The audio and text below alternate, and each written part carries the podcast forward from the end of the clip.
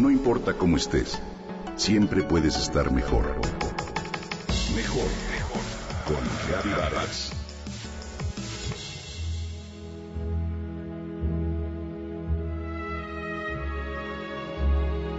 Tal vez recuerdes que en el mes de mayo de 1990, en México vivimos un acontecimiento de importancia, la segunda visita del Papa Juan Pablo II.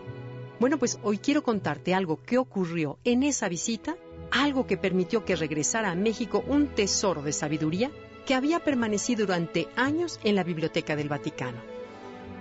Las cosas ocurrieron así. En el segundo día de esa estancia de Juan Pablo II, se llevó a cabo una recepción oficial en la que se intercambiaron regalos entre el Vaticano y México. Hubo medallas conmemorativas, discursos, y el momento culminante de esa reunión fue la entrega del regalo del Papa para el pueblo mexicano.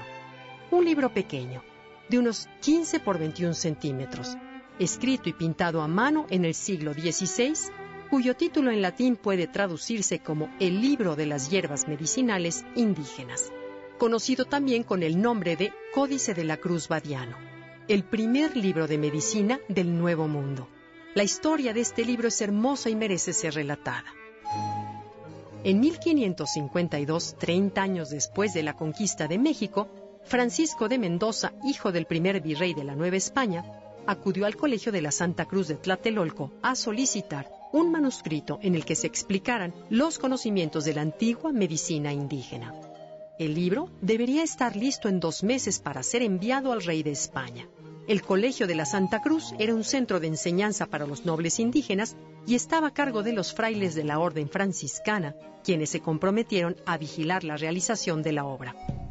La elaboración del libro fue encargada al reconocido médico indígena Tlaltelolca Martín de la Cruz, quien había heredado de sus antepasados los conocimientos para curar con el uso de plantas, minerales y animales. Él aportó los datos precisos y, por otra parte, los dibujos y la escritura en latín y en náhuatl fueron encargados a Tlacuilo o pintor Xochimilca Juan Badiano. Aunque el tiempo fue corto, el trabajo fue muy cuidadoso y se utilizó un fino papel fabricado en Italia. Todos los conocimientos de Martín de la Cruz fueron anotados con precisión se describieron e ilustraron más de 185 plantas y de manera muy ordenada se registraron los usos que tenían, sus características, las enfermedades que curan y la manera en que debían prepararse y administrarse. Lo interesante de todo esto es que, gracias a este esfuerzo, pudo resguardarse para la posteridad el conocimiento médico de los antiguos pueblos mexicanos y sus ideas sobre la enfermedad y la salud. El libro, como estaba previsto, llegó a manos del rey Felipe II, quien lo depositó en la biblioteca de El Escorial. Años después lo compró el farmacéutico del rey Felipe IV y más adelante lo adquirió un cardenal de apellido Barberini, quien lo llevó a la Biblioteca del Vaticano, donde permaneció por casi 100 años.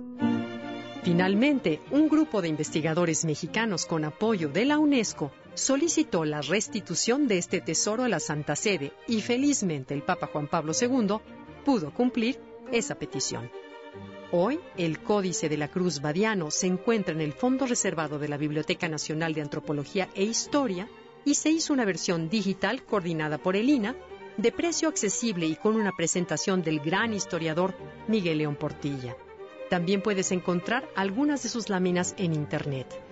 Búscalas porque en verdad son hermosas y encierran una antigua sabiduría.